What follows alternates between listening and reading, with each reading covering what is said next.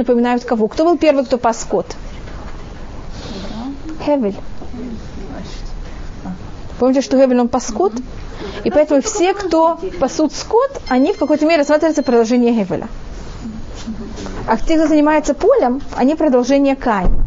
Помните, что Каин обрабатывал землю, а Исав не обрабатывает землю, но он занимает, он все время гуляет в поле. А поле это что-то похожее. Я просто, не просто это говорю, пробую доказать, где мы видим в тексте вот эти начала и корни каждого. Как это определяется, как мы видим в тексте, что нас текст кого-то направляет немножко на этой идее.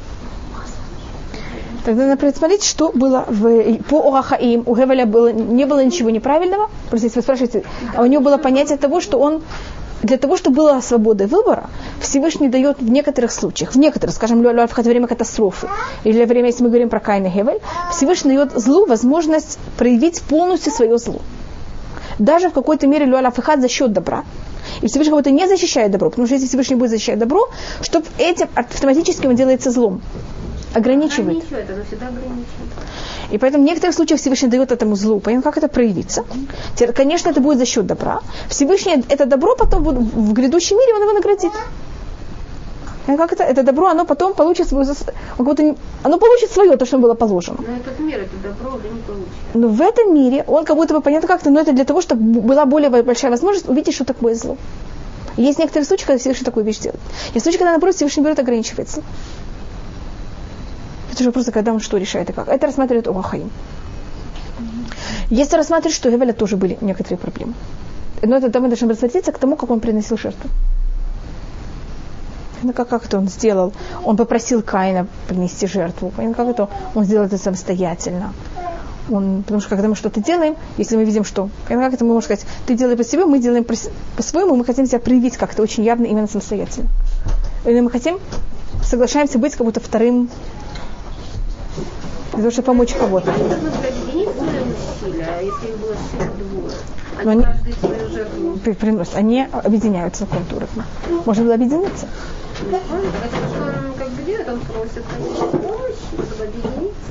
Так вопрос, он просит помощи или нет, или он приносит потом самостоятельно. Так он ошибся или... Так в этом есть стороны. Я показала с одной стороны Орахаим. Орахаим рассказывает, что он совершенно не ошибся, совершенно не была его вина. А есть другие, которые смотрят, что там была какая-то проблема. И это точно так же все потомки Хевеля, потомки Хевеля, это понятно, кто мы рассматриваем. Все, кто пасут скот, должны в какой-то мере взять как-то это исправиться. Скажем, нет, нет, не было. Когда я проговорю. Духовные наследники. Да, духовные, духовные наследники, точно. И если потом просмотрите, у нас, скажем, Давид, он в какой-то мере объединяет обоих. Давид, он пасет скот, и он также волосат, и он также рыжий. А Шет быть физическое потомство. Да, а Шет был. А в нем было как бы... Ш... Или Шет рассматривается также в какой-то мере вместо Гевеля. Ему очень нравится. Он научился какой-то новую вещь. Да. Он научился плеваться. Знаете, это очень большое достижение. А после него взял и вышел его брат, в яду охезет беакев Исав, и его рука держит за пяту Исава, вайкаш му Яков, и назвал его имя Яков, в Ицхак бен Шишим Шана там, а Ицхаку было 60 лет, когда он их родил. Если мы рассматривали, может быть, уже до этого, что у нас есть на Сева Нишма, помните, мы говорили про такую идею, так если мы просмотрим у Якова и Исава, у них это происходит еще более явно. Вы помните, что когда Яков, Ицхак, извините, все, знаете, что я все время прыгаю вперед, когда Ицхак их увидит, он скажет про Якова такую фразу. Хаколь коль Яков, ваядаем еде Исав. Так голос, голос Якова. Что вы делаете с голосом? Слышите? Так Яков это кто такой? Нишма. Ваядаем, это что такое? Это действие, это Исав. Теперь, когда мы рассматриваем, что кто-то должен родиться, кто должен родиться первый? Как евреи сказали?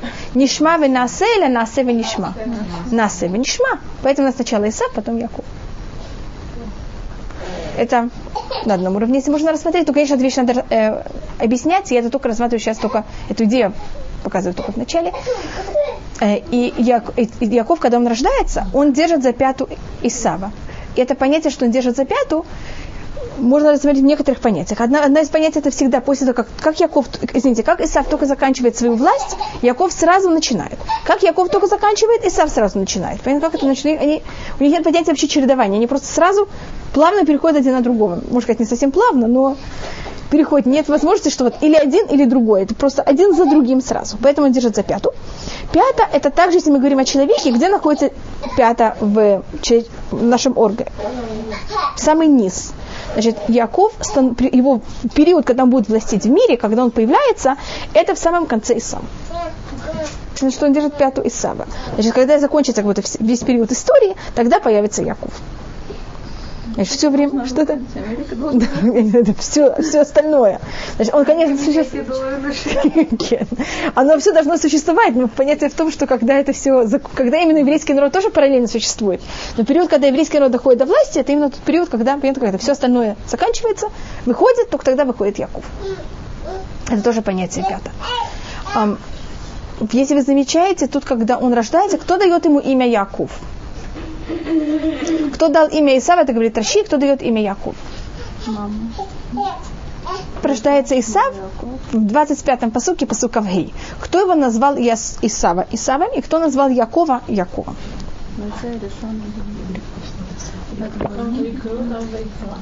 Нахон. Исава называют все Исавом. Mm-hmm. Это, конечно, совершенно понятно и явно, что он Исава такой сделанный. И, как можно смотреть в переносном смысле, все воспринимают Исава. У Исава есть очень много поклонников, поэтому его назвали имя Исав. У Якова нет поклонников. Его назвал Яков. Его назвал Яков. Поэтому как-то кто-то один только называет его имя. Так как в мире, как вы понимаете, поклонников еврейского народа почти нет. И есть спор даже, кто, здравствуйте, кто его назвал. Или Всевышний его так назвал, или Ицхак его так назвал. Но кого-то в, тексте непонятно, кто его назвал.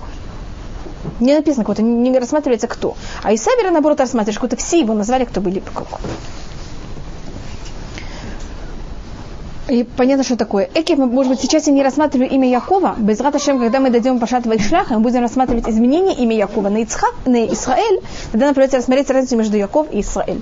А тут мы кого-то в самом начале нас нечего сравнивать его имя. Поэтому я также об этом не рассматриваю. Ицхаку было 60 э, лет, когда они родились. Значит, сколько лет, если мы знаем, и вы помните, что написано в тексте, что Яко, Ицхак женился в 40 лет, значит, сколько лет после брака у них рождаются дети? 20 лет. Потому что, что 10 лет он ждал и не молился, потом 10 лет он молится. И только потом у него рождаются дети. Через 20 лет это то, что мы видим. Хотя это нам говорится, сколько было Ицхаку лет, когда это все происходит, это нам потом помогает в некоторых расчетах, которые мы просматриваем, что было когда и как. ויגדלו הנערים, ויהי עשיו איש יודע ציד, איש שדה, ויעקב איש תם יושב אוהלים.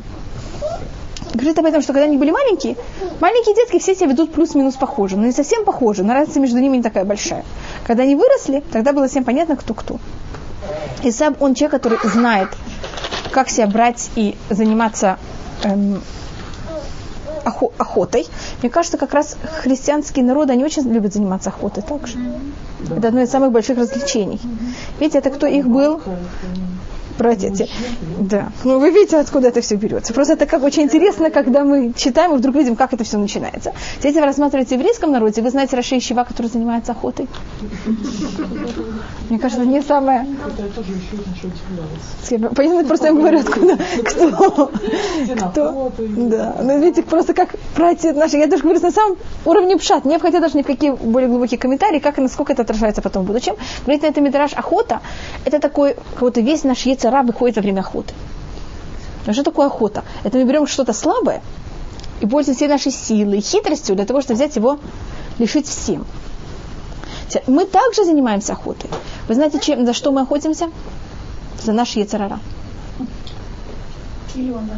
Он за нами? А мы за ним. Понятно, как это? Мы его пробуем себя взять всего и вырвать. И говорит на этом Мидраш, что кто в этом мире никогда не занимался наружной охотой, а только занимался внутренней охотой. Понятно, как это? Значит, что делают христиане? Они внутренней охотой не занимаются, они занимаются наружной охотой. А у нас тоже есть спорт, тот же самый спорт, только мы занимаемся не, не наружи, а внутри. Так тот, кто занимался внутренней э, охотой, а не наружней, он будет без в будущем присутствовать при, при таком, вы знаете, одна из самых, самых ужасных вещей, это когда берут двух животных и их ставят для того, чтобы они между собой соперничали, как там корыда или что-то такое, да, или там собачек, или собачек, или петухов. Слышали таких? И говорится, что перед, после того, как придет Машиах и во время Тхета Митим, Всевышний возьмет э, двух животных. Это Шорабар и Левиатан. Вы слышали, между- может быть, между ними? Левиатан – это кит какой-то который был сотворен в самом начале сотворения, там что-то от него. Это все рассматривается как будто в переносном смысле также. И Шорабар – это дикий бык. И они между собой будут, как называется, воевать. И мы это все будем наблюдать, и мы, вот это будет часть нашей награды. И потом мы будем находиться, это будет перед Сукот, и в Суке мы будем суще... обитать в... Будет у нас сука из кожи этого левиатана, и мы будем есть мясо этого шурабара, дикого быка. Слышали такие вещи? Да. Что-то? Это Что это? это? Это, конечно, символическая вещь. У вас есть, может быть, э, Шавуот, вы были в... Ш- Да, да, конечно, это все имеется в виду в символике. Шурабар – это дикий бык, он же кошерный. Вы читали когда-то, с- может быть, Агдамот? Агдамот Шавуот? Так это там описывается. Знаете, в Шавуот есть такая молитва Агдамот, которую так мы не убивали. Есть целые законы, есть целые законы, как можно взять и зарезать стрелой. Не, не, другой, друг- это нормальный такой. Да, да, да, да, точно, спасибо. Есть об этом целые вещи, как это можно сделать, как можно взять. Да, да, это очень сложно, но теоретически можно на этом научиться, и можно это делать. Значит, это не проблема кашрута, а это более проблема, что это просто не, как можно сказать, муки животных. Но это получается не мидраж, что это? Что это? То, что я сейчас рассматриваю, это такое, можно быть полу... Почему я рассказываю об этой вещи? Это, Тага, да? да, это можно сказать Акада. Так как это мы говорим в, перед Шавуот, а мне кажется, все, что написано в Сидуре, все-таки мы должны на каком-то уровне хотя бы минимально знать, что там написано. И принято это читать один раз в год, понимаете, как это? При всех.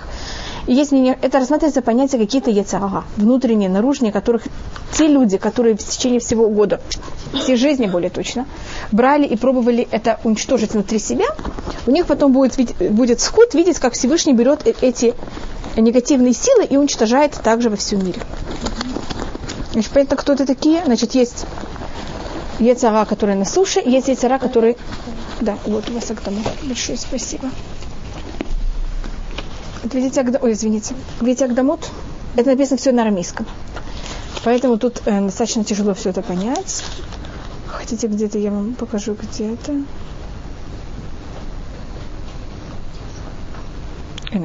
Тлюля дельявтан, ветор тур рамута. Это, или это поте... трата времени это читать. Э, тор – это бык. А Левиатан, по-моему, всем понятно. Выхад, бехат, киса, вих, вабит, кравута. И они возьмут, один к другому, и они сделают крав, как называется, э, по- поединок, битву. Бекарнугим и нагар бегемот бирвута. Значит, один будут своими рогами брать и другого подать. И картан нун лекивлей бецицюй бигвурта, а другой будет, у него будут плавники, и он своими плавниками будет другого отбивать. А Мекаревлей, Брай, Бехарвей, Браврвута, там они будут все биться. Конечно, Всевышний возьмет и зарежет, зарежет, и мы это то, что будем получать. Это просто... э, большое спасибо. Если вы хотите, можете потом просмотреть, это почти самый конец эм, Агдамот, который читается в Шавуот. И это понятие того, что, значит, так как мы не занимаемся бит- охотой, а мы вместо этого, значит, у нас есть этот Ецарара, так можно этот же Ецара направлять против нашего. И этим его как-то, понимаете, как это? Можно сказать, взять и разрушать. И у нас есть несколько сортов Ецара, и там просто рассматривается, какой Ецара будет убивать какого Ецара, как они между собой будут эм, брать и бороться. Да, Азар это очень большой Ецара. Ну, как вот это... И в этом тоже можно, можно этим также пользоваться в позитивной форме. Так это понятно, что такое про Исава и Ишцаид Ишсаде, и поэтому он потеряет эту возможность в будущем брать и участвовать, получать этот сахар. Когда- конечно, когда я говорила о Левиатан и Шорабар, я не могла, что вы не представляли себе какого-то кита и какого-то быка. Это имеется в виду все в переносном смысле, это какие-то сор- э, сор- сорта, так можно сказать, яцерара, такие виды разные. В яцера он есть в разных формах, как он проявляется. Это вот разные проявления наших страстей которых вот между собой Всевышний их возьмет и обоих возьмет и уничтожит. Э, Что такое также царь? Для того, чтобы ловить животных, что вы должны делать? Вы можете это делать прямо, или вы должны все время обхитрить животных. И что значит, вы умеете охотиться, значит, вы умеете их немножко э, может быть хитрыми, не, прям, не прямым, а наоборот заниматься хитростью. И в саде он был человек поля. Значит, он был человек не внутренний, а наоборот наружу. И этим также напоминает нам немножко то, что вы спросили, Кайна, на ком который тоже занимался полем. С другой стороны, Яков и Штам. А Яков, он бесхитростный. Он, что такое там? Полноценный. Обычно там называется также бесхитростный человек, который он такой немножко как будто бы наивный. наивный. На иврите наивный это петий. Пять это человек, который всем верит. Там это совершенно не наивный. Там это слово тамим, это абсолютно полноценный. В каких случаях мы да рассматриваем Тама как немножко бесхитростного, как такого, можно сказать, немножко не очень умного, это когда мы рассматриваем о четырех сыновей, рассматриваем, что у нас есть четыре сына, и тогда есть сын, который называется там. Значит, он полностью сын. Понимаете, что в каком понятии он полностью сын? Он совершенно не, не в состоянии делать никакой самостоятельный анализ. Здравствуйте. Понимаете, что такое а когда мы говорим про Бен там, тогда он какой, это какой-то немножко в чем-то какой-то недостаток. А когда человек просто так там, не именно как сын, тогда ты понимаешь, что он полноценный полностью. Йошеб Огалим сидит в шатрах. Мы, по-моему, рассматривали всюду, где вы видите слово шатры, это имеется в виду что? Место, где сидят и занимаются турой. Э, если мы рассматривали про Сара, если мы просматривали сейчас про Авраама, и сейчас также про Якова, и так как говорится, не говорит, что он сидит в шатре, а как говорится, Юшеб Уалим сидит в шатрах. Поэтому явно он учился минимум каких ищевод? В двух ищевод. Поэтому даже на это рассматривали, что он учился в ищеве Шемба Эбра. Почему всегда заниматься? Мы занимаемся в шатре. Мы говорили об этом? Потому что если вы находитесь э, наружу, не в шатре. Когда вы занимаетесь, что вы автоматически все время делаете? Вы отвлекаетесь. А когда вы занимаетесь в шатре, понятно, как это вы в какой-то мере для того, чтобы заниматься, надо сосредоточиться. И поэтому невозможно заниматься не э, в доме. Почему говорится также сидеть? Сидеть, потому что это тоже понятие такого сосредоточивания. Вы не ходите. Когда человек ходит, понятно, как это, как маятник. Вот он не в состоянии здесь сосредоточиться. Об этом всегда это будет рассматривать, о том, что человек берет и сидит, сидит в шатре. Вейгав Ицхак et Исав кицает бифив. И полюбил Ицхак Исава, так как эм, дичь была в его рту, Ривка угевет от Яков. Ты заметите, что у, Яков, у Ицхака говорится в будущей прошедшей форме, а у Ривка, как говорится, в настоящей. Значит, Ривка она все время находится в состоянии любви Якова, и не описывается, почему Ривка любит Якова. Она любит Якова, потому что он Яков. А Ицхаки не говорится, что он любит Исава, потому что он любит Исава. Что говорится? Потому что у него дичь есть у него во рту. Это странно по отношению к Ицхаку полная духовность. По одному мнению, что дети у него во рту. Вопрос у кого во рту. По одному мнению, что это во рту Якова. Извините, во рту э, Ицх, э, Исава. Что значит Исав берет и все время пробует ловить Ицхака. И он, мы рассматривали, может быть, какое качество было у каждого из них, кто взял и раскрыл миру что-то. Авраам, он, каждый из них дал нам мецва. Ицхак, какая его, Авраам, какая его мецва? Бритмиля. И вы замечаете, вот именно тот, кто кого-то отошел от иудаизма, он будет очень сильно соблюдать то, что дал праотец. Если Авраам, его особость это бритмиля, арабы тоже соблюдают бритмиля.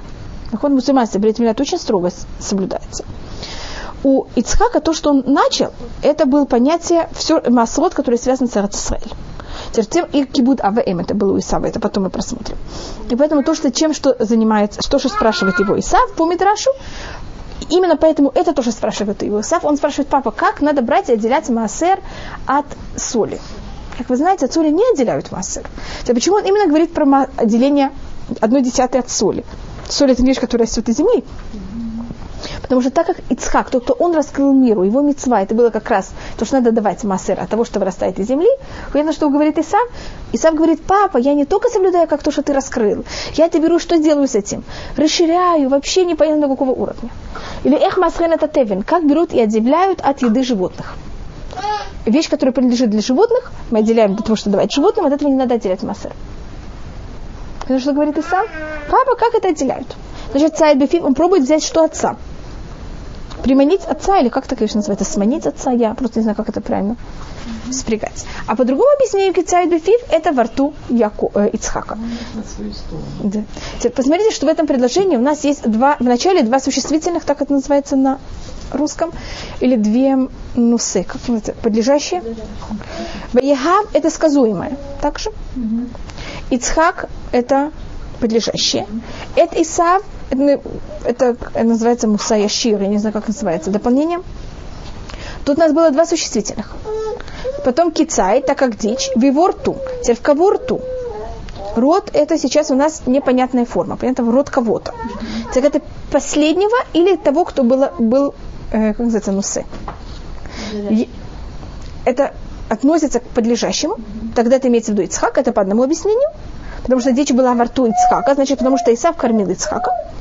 Или это имеется в виду Исав, который последний, кто говорится до слова бефив. Значит, когда у меня предложение есть вдруг предлож... слово, которое я говорю в непонятной форме, как будто бы гуф не стал, как это говорится на русском? В, в третьем лице. Сейчас третье лицо надо понять, о ком это говорилось. Обычно третье лицо говорится о последнем существительном, которое говорилось. Это так? А если было два существительных, и предыдущий был подлежащий, а потом было дополнение. Как вы на русском что смотрим? Эм, что мы скажем? Последнее дополнение Ицхак. На русском, скажем, если мы это переведем. Ицхак любил Исава, так как дичь была в его рту. Рту кого? решается Ицхак, потому что он подлежащий. И обычно все, что непонятная форма, должно относиться к подлежащему, так как он тема. С другой стороны, Исав, он более позднее существительное. Поэтому, по другому мнению, вор то имеется в виду Исав, потому что это было последнее существительное, которое говорилось до этого. Это понятно два мнения? И законы грамматики, почему и так может быть, и так может быть. Я только раз объясняю на уровне пшат, почему и откуда вытекают эти два, две комментарии. И Тура специально так написала, чтобы есть возможность и такая, и другая. А Ривка любит Якова не из-за чего. Значит, когда описывается о ком-то, что любит его не из-за чего, это как будто более высокая вещь. Теперь вопрос такой, что происходило между Ицхаком и Яковом? То, что Ривка не любит Исава, это, мне кажется, понятно из предложения. Не говорится хотя бы никакие ее отношения. Теперь вопрос, что говорится про доход. Что говорится про Ицхака относительно Якова? Говорится, что Ицхак тоже, хотя он любит Якова, он тоже любит Исава, потому что у него есть дичь у него во рту. Или Потому что есть какое-то объяснение. Как-то Тура объясняет, почему Ицхак любит Исава. Если бы нет объяснения, какое было бы отношение Ицхака к Исаву? Не было бы любви. Поэтому что тут спрашивается какое-то понятно само по себе, что они оба любят Якова. Но Ицхак также любит Исава, потому что он дает ему дичь, или потому что он там его пробует немножко обмануть или как-то. Или по-настоящему каждый любит один другого. Это вопрос, то, что обычно рассматривается в комментариям, что Ицхак любит обоих, а Ривка любит только Якова. И... Я не могу сказать, что она никакие чувства не испытывает к Исаву. Мы видим, что у нее очень хорошие отношения с Исавом.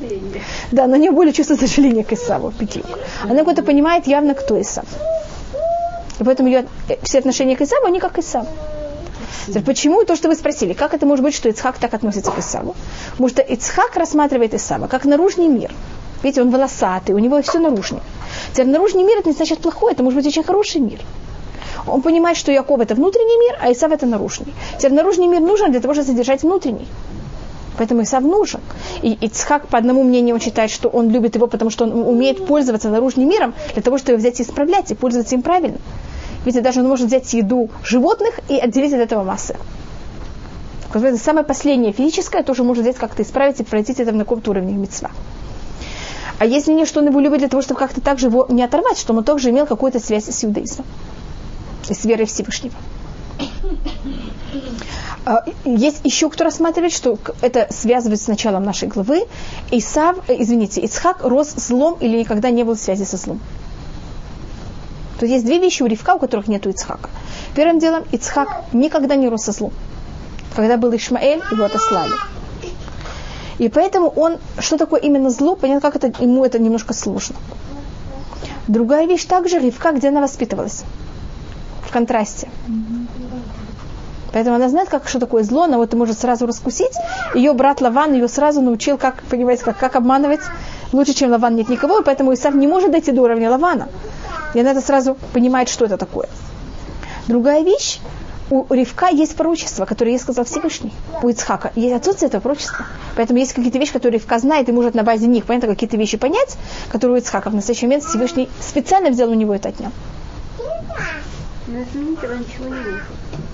Она изменяет очень много. Видите, потом с благословениями она все меняет. Что означает эта дичь во рту? Так это или имеется в виду физическая дичь, что он брал и все, что он ловил, он приносил отцу. Значит, то, что есть у Исава добавочно, тут мы это видим только в намеке, у него есть неописуемый кибут авейн. Или более точно, есть очень высокий кибут ав. Это как бы у самого Исава дичь Да. во рту. Нет, вот тогда это у самого Ицхака дичь во рту. Потому что Исав приносит отцу еду. И поэтому дичь во рту Ицхака. А по другому мнению, что дичь во рту Исава, это значит то, что он берет и обманывает Иц- Ицхака. А что обман. Что А у, Ицха, у Иц- Исава есть только кибуд ав, без кибуд эм. Тоже чувство волшебное было. Еще немножко вычитаем Иглят Эстер, помню, я это рассказала. Помните, что дочь Хамана, когда она взяла и вылила помой на Хамана, вы помните, что по преданию она сделала? Она взяла и выкинула себя и убила себя. Теперь мне кажется, что каждый из нас люаля фихад, люаля фихад. Если бы он сделал такую вещь, он потом взял бы себя и скинул с пятого этажа. Честно. Мне кажется, что нет. Значит, понятно, что пробую рассмотреть, у них кибуд ав был на очень высоком глубоком уровне. А? Кто? Их не ав. Но хотя бы я просто показываю, где он в какой-то мере, на каком-то уровне он продолжил был. Мы, может быть, более дойдем до всех этих вопросов, какие отношения между э, отношения к, Ицх, к Исаву со стороны Ицхака, со стороны Ривка, ближе, когда мы подойдем к самому саму- своим благословением. Почему это рассматриваем? Потому что тут у нас как будто нагнетается, у нас нет еще достаточно данных. Все, что я буду рассматривать, это будет на базе того, что будет написано позже. А я не хочу сейчас выдавать как будто эти все данные, это будет просто до времени. Это можно все помнить, и мы это потом соберем, потом у нас будет более такая общая картина. Ваязед Яков Назид. И Яков взял и сварил еду. Воевой Исав меня садеву аев. И пришел Исав с поля, и он был усталый. Когда нам говорится о том, что он пришел мин хасаде, видите, как написано? То это говорит, что он был иш саде. Тут как оттуда он пришел? С особого какого-то поля. Вы знаете, с какого поля он пришел? Тут не говорится, какого поля, так же? Как какое-то особое поле. Даже рассматривать, что это была какой-то, он пришел с очень особой какой-то тяжелой битвы. В Аев, тут говорит также Раши, Айфанов Шилюгим. Это был первый раз, что он убил какого-то человека. Исав. В этот день.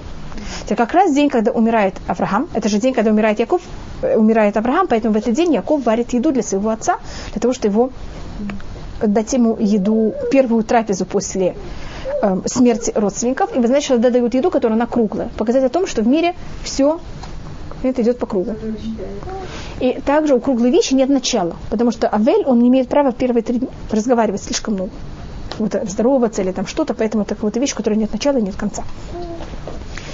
И Всевышний специально сделал так, что Авраам умер, когда ему было 175 лет, а не 180, как должно было быть по-настоящему, потому что в этот день как раз, в день его смерти, Исав первый раз сделал ужасный поступок и кого-то убил. Авраам, Ицхак и Яков, они жили вместе 15 лет. Потому что когда Якову было 15 лет, умирает Авраам.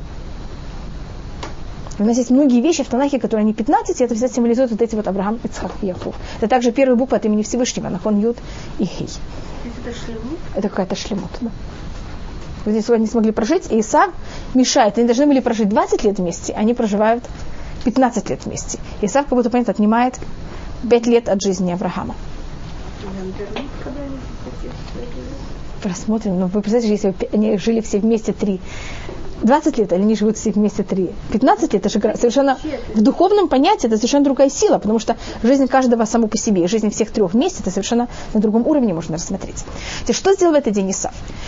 По преданию, да, это мидраш, то, что я сейчас расскажу, то, что он взял в этот день, кого-то убил, мне кажется, это понятно самого текста, потому что когда он приходит, он видит эту чечевицу как красную. Когда человек видит что-то красное, ведь он даже не называет ее по названию. Может, когда человек пролил кровь, что он видит всюду? Кра- кровь. Понятно, она ему как-то всюду, всюду мерещится. Поэтому на эту еду он тоже говорит, да нет, от красного-красного. И кто он был, что, произошло в этот день? А когда Всевышний взял сотворил Адам и Хава, он им дал, сделал особую одежду. Помните, Вяслаем Котнут Ова и Альбишем сделал такие, особую одежду из кожи. И по преданию, эта одежда, она была какая-то очень особая, что каждый, кто, все животные, когда этот человек, который был в этой одежде, выходил, все животные к нему сразу сбегались.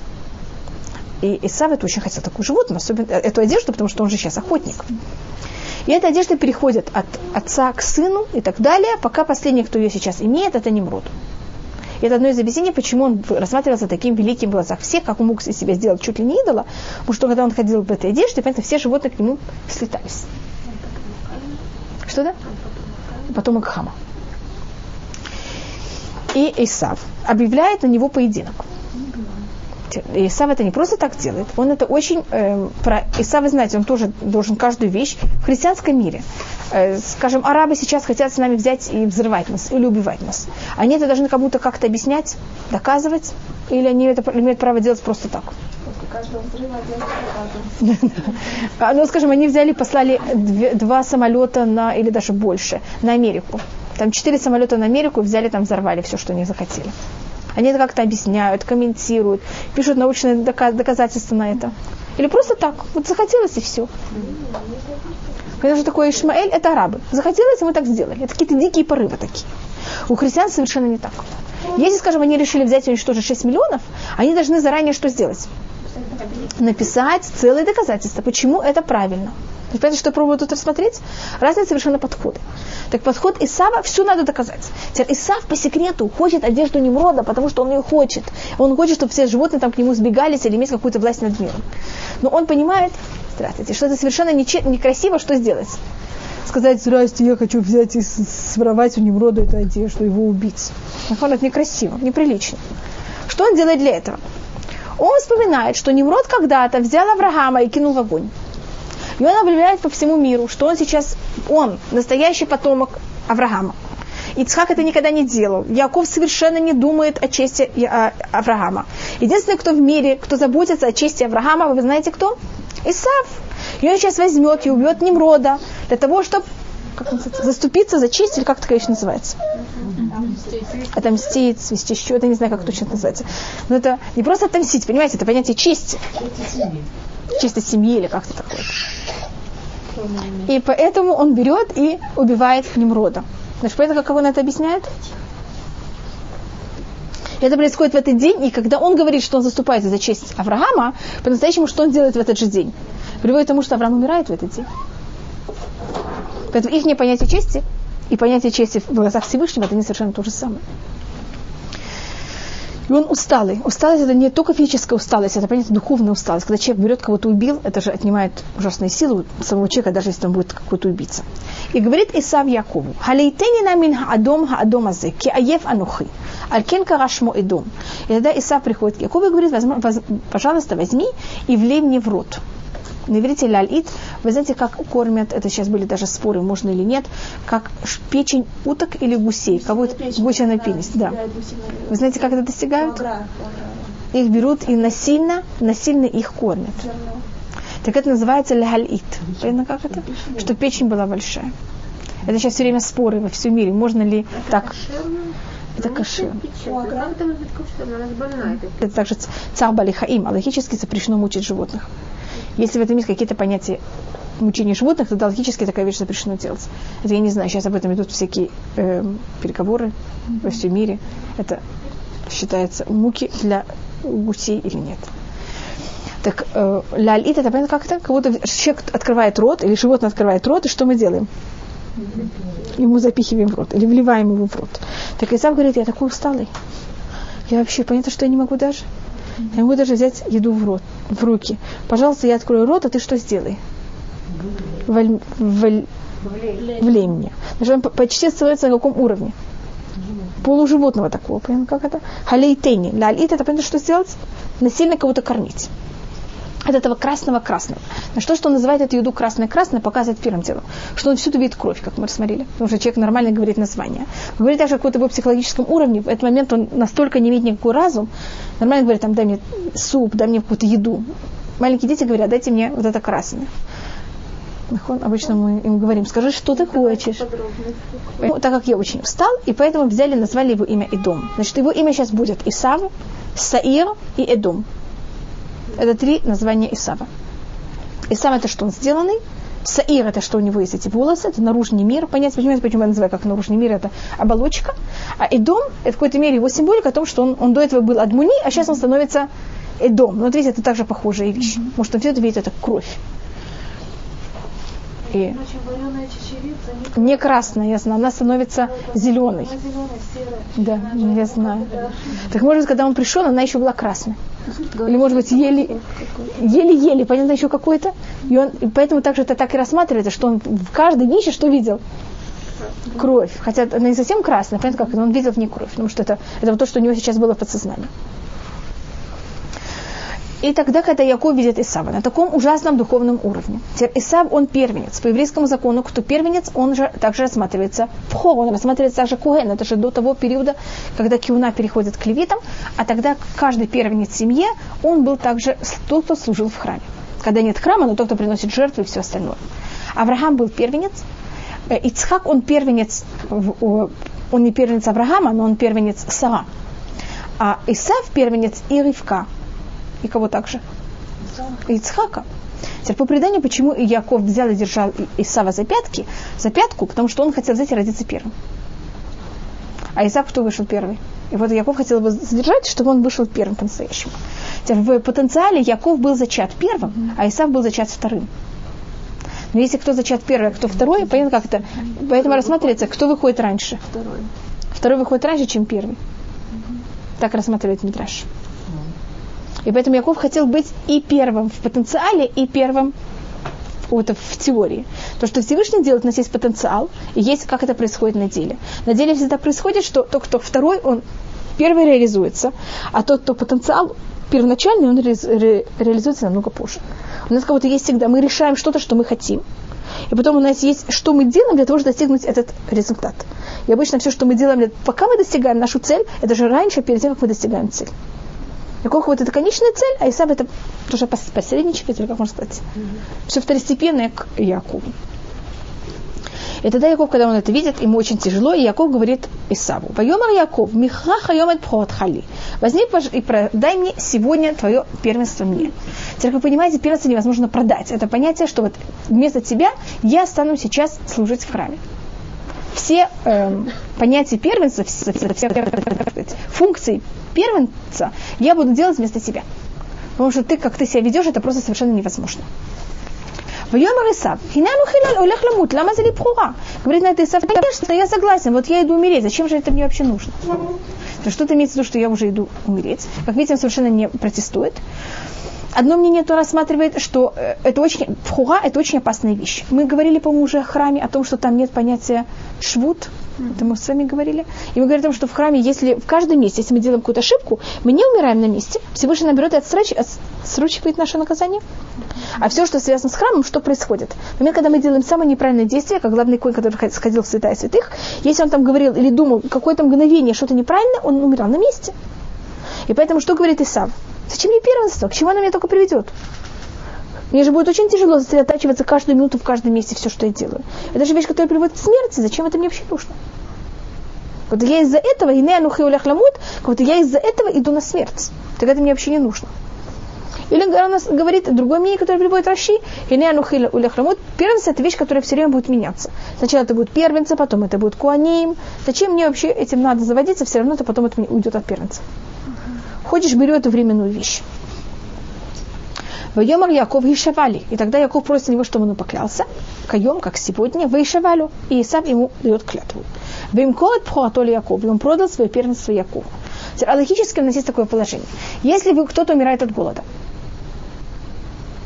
ему приходят и говорят, или ты даешь твое первенство, и тогда мы тебя накормим, или нет. Такое продажа э, первенства считается законно или нет? Потому что чем он бесвыходное положение. Наход. Теперь Исав может сказать, что я тут был такой усталый, я вообще почти, как можно сказать, не размышлял вообще ни о чем. Я был очень голодный. Поэтому вот есть проблема с этим продажами. Посмотрим, что происходит потом. В Яков натальный Исав лиха. И поэтому говорится, что Яков взял и дал Исаву хлеб. До этого говорила, что Исав просил хлеб. Так Яков берет, и для того, чтобы быть сто процентов уверен, что Исав не сможет его потом сказать, о, я, понятно, как это? Я недостаточно я был в таком плохом состоянии, я был ужасно голодным, поэтому я продал. Поэтому Яков говорит Исаву, хорошо, я не только тебе дам чечевицу, которую ты просил меня, я тебя накормлю хлебом, я тебе дам эту чечевицу, адащим, ваюхаль. И потом что говорится, и он поел, и он попил, и он встал, и он пошел, и он унизил пхуа. Значит, после, что? Первенство. Значит, после того, как он уже поел и попил, и встал, и пошел, И, значит, после этого не говорится, что он подумал, сказал, ой, как жалко, что я продал первенство, а может быть, не нужно было. Поэтому подчеркивается, что он после всего этого, он говорит, ну какая глупость это пхуа. Мне она вообще не нужна. Почему первенство как бы сравнивать с, с, с Улам Аба? Почему, почему только первенство, только служение в храме? В храме, да. Не все. Нет, совершенно не все. То, что, то, что видит тут Яков, это что Иса будет не в состоянии служить в храме, это будет унижение для службы храма. И так же, как говорит Исав сам, это же вещь, которая приведет к тому, что он будет убит моментально. То только говорится о службе в храме, ни о чем другом. И э, если вы замечаете, то у нас в Туре, если у нас есть очень много глаголов один за другим, это показывает, когда мы делаем очень много поступков одно за другим. Теперь, если вы что-то сделали, и вы немножко, знаете, когда мы делаем какую-то вещь, и мы не полностью с этим согласны, бывает у вас, что вы сделали вещь, и вы немножко не рады, что вы ее сделали, как у вас на душе. И когда вы это делаете, вы можете это делать много вещей один за другим, или вы делаете, все время думаете, передумываете. Вам как так тяжело. Что да? Так первый знак, что делаем, что не так. Да. Нахон? Понятно, как это? Посмотрите, как, то, сколько тут глаголов говорится. Ваеш, ваюхаль, ваеш, ваяком, ваелех, ваивес. Пять глаголов один за другим. Что из-за кого-то совершенно все равно. Сейчас заметьте, что все эти пять глаголов, как они начинают? С какими двумя буквами? Вав, Юд, это будущее прошедшее время. И одно из мнений, которое говорит Мидраш, посмотрите, что это как будто Тура пишет вай, вай, вай, вай. Это как это? Вав, Юд, это, ой, Исав, что ты натворил? Что это? Это говорит такой мидраш. Это особенно с... э, Также Мегилат Эстер. Мегилат Эстер начинается «Вайги бимяхашвирош». Видите, вабьют, говорит мидраш «Вай хая бимяхашвирош». Так очень много раз, когда это вобьют, это имеет принят видите так, что это не просто так, что случайно вот эти две буквы оказались вместе, они также имеют какой-то переносный смысл. А, Запомните, что снова я все время прыгаю на будущее. Пхура имеет те же самые буквы, как какое слово? Браха. Тем, что я Исав продает пхура, он в будущем что потеряет за счет этого? Браха. Еще немножко. Когда будет благословение. Как же они сейчас все такие? Это мы потом просмотрим, почему и как. И почему они имеют какой-то успех. Так мы сейчас немножко закончили про Якова и Исава. Вы о них, я думаю, еще помните о них. Еще примерно 60 лет мы к ним возвратимся. Не 60, а еще 58 лет мы возвратимся к Якову и Исаву. Значит, они получают благословение, когда им 63 года. Мы с ними сейчас закончили, когда им 15. Так мы сейчас немножко просмотрим, что происходит в течение 50, 58 лет, а потом возвратимся к ним еще раз. А потом что? Возвратимся к ним еще раз. Я просто им говорю, куда мы сейчас уходим. Но все-таки договор был заключен до того, как Конечно. Смотрите, что он продал первенцу за чечевицу. То, что рассматривается, что когда Яков видит в состоянии Сава, он говорит, хочешь ли ты быть священником, по-настоящему исполнять все должности. Значит, должности такие исполняли в свое время с 20 лет. Ему сейчас 15 лет. Поэтому у него еще есть 25 лет до того, как он должен будет это исполнять. И вопрос, сможешь ли ты в этом выдержать, или ты просто за счет этого умрешь. Потому что надо там, понимаете, если человек дотронулся до чего-то нечистого, он не может это делать. Если он будет думать, что что не надо, то, что мы рассматриваем, он также на месте получит смертную казнь. И, и сам говорит, я просто это не в состоянии буду выдержать. Я совершенно этого не могу делать. Поэтому говорит, наверное, или храмут, я думаю, умереть от этого. Зачем это мне нужно? Да. Конечно. Только то, что хочет и сам, это посмотрим потом. Он хочет все выгоды, так можно сказать, и никакие ответственности. А проблема? А проблема, что, ну, я думаю, мы все понимаем, что если мы хотим плюсы, мы должны что-то терпеть так же. Минуса та же, по-другому невозможно. А в то время уже был храм, не Нет, нет, не было храма, но было понятие жертвоприношений. Авраам приносит жертву, Ицхак приносит жертву. Поэтому у нас есть уже понятие какого-то понятия храма. Какое-то понятие службы есть. Есть? Да, кто будет слушать во время... Конечно, есть у нас первый человек, который называется в Торе Куген, это Малькицедек, это по преданию Шим. Малькицедек Мелах Шалем, он называется Бу Куген Келельон, и он священ- священник во имя Всевышнего.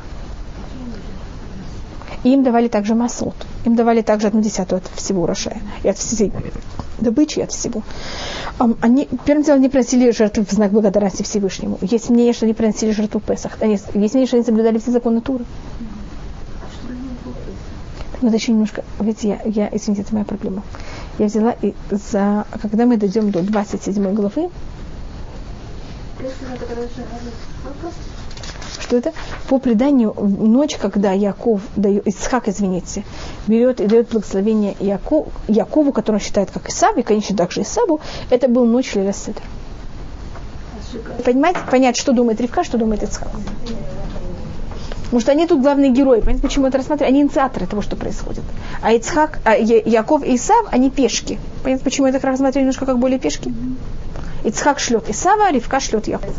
Голод в стране. Мы рассматривали, что в мире было 10 раз голод. Мы уже говорили один раз, что такое голод. Вы знаете, как была, э, мне кажется, даже в, в Советском Союзе, как оказалась революция? За счет того, что был голод. Вы учили, может быть, такой вещи? Была война и был голод. В России было очень много раз голод поэтому уже потеряли, как называется, счет, сколько раз был голод.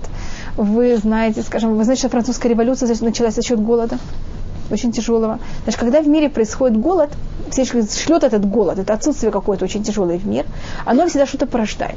Голодные люди что они делают?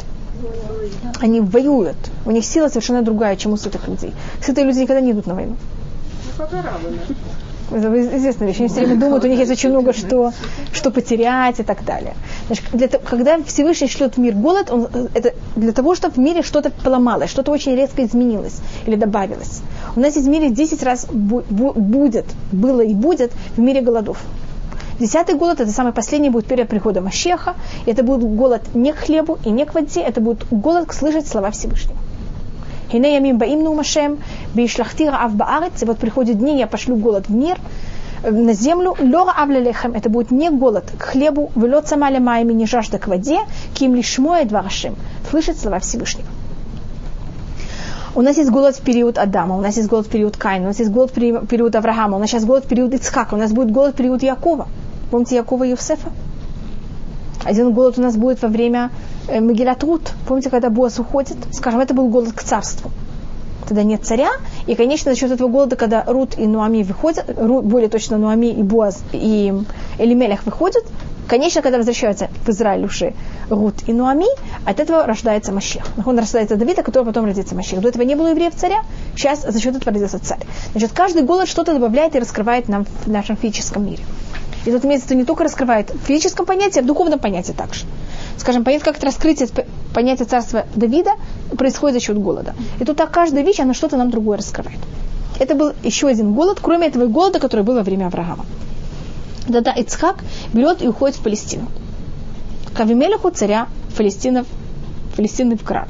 Это же тоже то же самое место, когда ушел Авраам, когда был голод в период Авраама. Теперь Авраам, Ицхак, извините, он идет, у нас есть такое понятие, если вы хотите знать о географии в древнем мире, как это было, у нас было три дороги по Израилю, может быть, я вам это рассказывала. У нас было то, что называется Дерахаям, это дорога, которая шла по побережью. У нас был Дерахахар, и она называется также часто Дерахавод. Это дорога, которая шла, самые главные центральные города в Израиле, они построены по хребту гор, это называется. Значит, и хребт гор, это они как будто все высокие, не нужно подниматься и опускаться, а все время мы идем по вершинам. Замечайте, что все главные города Израиля построены вот в середине Израиля. Это Шхем, древние города, когда я перечисляю, Шхем, Иерусалим, Хеврон, Бершева, на одной и той же прямой. И у нас была еще третья дорога, это дорога, которая шла по э, там, где сейчас находится Мертвое море. Перед тем, как Мертвое море, понимаете, изменилось. И это была дорога, которая вела в Судовскую Аравию.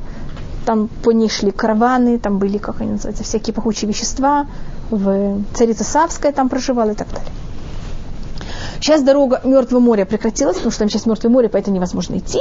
Идти через Бершева, понятно, как это идти вот по дороге середины, это надо идти по всему эм, Синайскому полуострову, Ицхак не очень хочет. Понятно, как это скидаться по пустыне.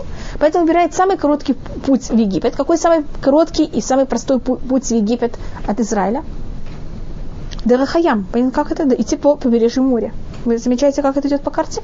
Если вы из Израиля хотите поехать в, Фалисти... Э, в Египет, и вы идете по побережью реки, вы автом... по побережью, извините, моря, вы входите автоматически куда? В Палестину. Это где Палестина, Газа. Если я по побережью, Средиземного моря хочу дойти до Египта, я обязана пройти через Газу. Если я, скажем, живу там в Хевроне или где-то. И поэтому Авраам, извините, Ицхак сейчас оказывается в, в Палестине, хотя он не собирался быть в Палестине, а куда он собирается идти? в Египет. И тогда Всевышний ему показывается, «Вайрай лавашем, вайомер аль тиред Мицрайма». Всевышний ему говорит, не иди в Египет, шхон барец азот, ашер омар, извините, шхон баарец ашер омар илиха. Всевышний показывает ему, говорит, не, не сойди в Египет, находись в этой стране, которую я тебе сказал. Тут есть несколько объяснений, почему. Значит, Ицхак хочет идти по стопам Авраама. Авраам, когда был голод, сошел в Египет. Значит, что хочет сделать Ицхак? То же самое, также сойти в Египет. Ему тогда Всевышний говорит, нет, ты не можешь сойти в Египет. А, поэтому понятно, почему я рассмотрела, что Авраам, Ицхак, извините, собирался идти в Египет. Поэтому я все это рассказала, как и что он э, собирался делать, по какой дороге он идет. И почему Ицхак не может сойти в Египет? Закон совсем другой. И здесь, понятно, есть опасность жизни, мы имеем право все делать в случае опасности жизни. Ицхак считает, что тут может быть есть такой ужасный голос, что это опасность жизни. И поэтому он собирается. Что, что ему Всевышний скажет, Ицхак, ты жертва, понятно, как это? Ты остался в той же самом Э, э, качестве ты не можешь сойти в Египет, и также, как будто для тебя это не, не считается еще опасной жизнью, ты не имеешь права сойти в Египет. Это одно объяснение, почему он не может. Нахон это то, что их то, что вы спросили. Другая возможность это, мы, по-моему, рассматривали, что в Израиль обязательно должны хотя бы трое из наших працов на каком-то уровне быть. Авраам не совсем все время в Израиле, Яков тоже не все время в Израиле, так поэтому Ицхак должен всю жизнь пройти в Израиль, а то у нас не будет вообще никакая хазака, у нас вообще не будет никакая сила на Израиль. Гур барет азот, возьми проживай на этой стране, веймха, и я буду с тобой, вавархака я тебя благословлю, келехаули зараха и тен кола хаэль, так как тебе и твоему потомству дам все эти страны. Вакимутета шва шарнишбат или Авраам. И я возьму, исполню эту клятву, которую я взял и поклялся твоему отцу Аврааму. Э, вещь, которую я даже не знали, стоит ее записывать, это очень любят. Вы знаете, что есть такие хасидей гур, которые они себя называют... Э, слышали хасидей гур? Да так они все время очень любят этот посук. Гур барацазот. Что гур находится в этой э, стране. Ну, это просто было совершенно между прочим. Слышали таких хасидов? Они были из Аха, я возьму и размножу твое потомство. Как ухвея шамаем, как небеса, как звезды небесные. Венанатили зарахает коля арацот хаэль, и я дам твоим потомкам всю эту землю. Ведь баху везарха коль гой И будут все народы мира благословиться, хотеть быть как твое потомство. И, по-моему, этот посук мы уже рассматривали его, я его только повторяю. Эги вахжа шама Авраам бекули, вайшмор мишмарти, мицвотай, хукутай, батуратай.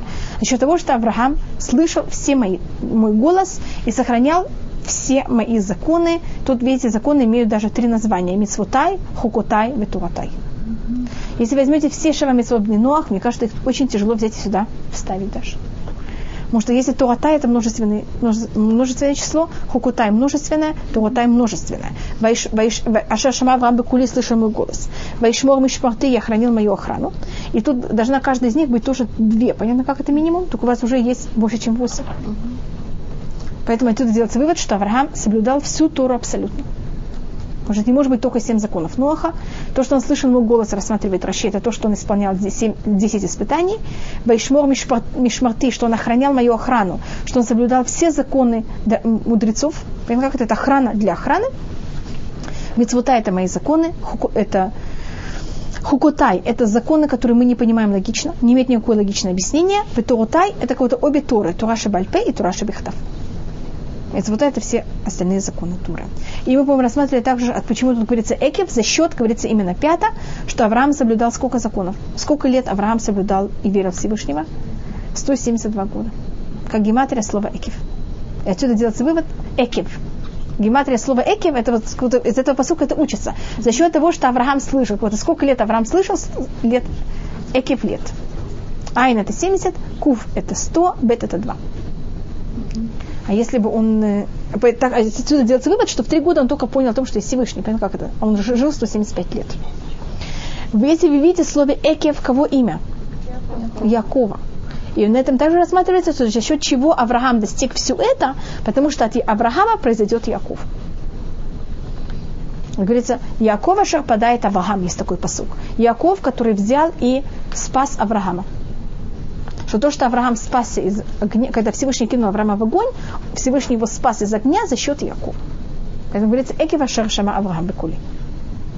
Потому что должен был быть Яков. Да. Таких отходов он именно то, что продолжает, и от него начинается уже понятие народа полностью. Понимаете, как слово эки, видите, сколько вы есть тут возможности как. На уровне пшат это потому что, на уровне ремес это экев это 172, а уровне дваш это драш, это экев, это символика Авраама, Якова. И тогда тут Рамбан рассматривает, если наши праотцы, если мы видим, что Авраам соблюдал все законы Туры и абсолютно все знал, тогда вопрос, откуда он это знал, скажем, как Песах, и как он это их соблюдал, тогда вопрос, который поднимает Рамбан, это почему в некоторых случаях он не соблюдал, как, скажем, Яков, который женится на двух сестер и так далее. И помню, я вам говорил ответ я, Рамбана, что в Хуцлярец они не соблюдали. В Эрцеле соблюдали, в Хуцлярец не соблюдали. Есть очень много на это ответов. Я только говорю как одно. Значит, и Раши, и Рамбан, тут достаточно много об этом рассматривают, что и как. И комментарии, которые на это рассматривают, как, скажем, как если Авраам соблюдает Песах, какое понятие тогда Песах. И тогда мы рассматриваем, что Песах выпал в, именно в это время года, не потому, значит, евреи вышли из Египта в это время года, так как именно в это время года в любом случае должен был быть Песах. А не Песах, потому что евреи вышли из Египта. Понятно, какой порядок? Или в Шавуот, все равно был праздник Шавуот. И мы получили Тору в это время, потому что в любом случае в это время именно должен, должен быть это символика такой вещи. Или именно в Пурим должна быть такая вещь. Скажем, одна вещь, которую я могу сказать о себе, это было больше, чем 10 лет назад, когда был Мильхамед Амифхац, была война в Персидском заливе. Она началась, вы знаете, Ира, э, Ирак тогда взял и ворвался в Кувейт на завтра после Тишабеав. Я еще помню, как Ирак все время говорил, что он ворвется и он собирается воевать с Израилем. И это были три недели. Понятно, какие-то очень неприятные. С Юдзян Батамоз до Тишабы Ав.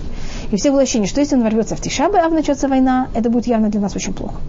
Она началась на завтра после Тишабы Ав. Все вздохнули, значит, это не на, не на нас. На каком-то уровне хотя бы не на нас. И тогда Америка все время говорила, что война должна быть продлиться где-то до Песах, до апреля. И как раз в Пурим война закончилась. Совершенно внезапно. Вдруг Ирак взял и капитулировался. Это потому что именно в Пурим, это вещь, которую можете проверить во всех, как это, или вы знаете, что Сталин как раз умер перед Пурим, и тогда все это прекратилось. Значит, это не вещь, что Пурим имеет какую-то свою духовную силу. Поэтому я рассказываю, рассматриваю какие-то вещи, которые случились. И поэтому в Пурим все, кто хотят уничтожить еврейский народ, в Пурим это время, когда они должны сгинуть.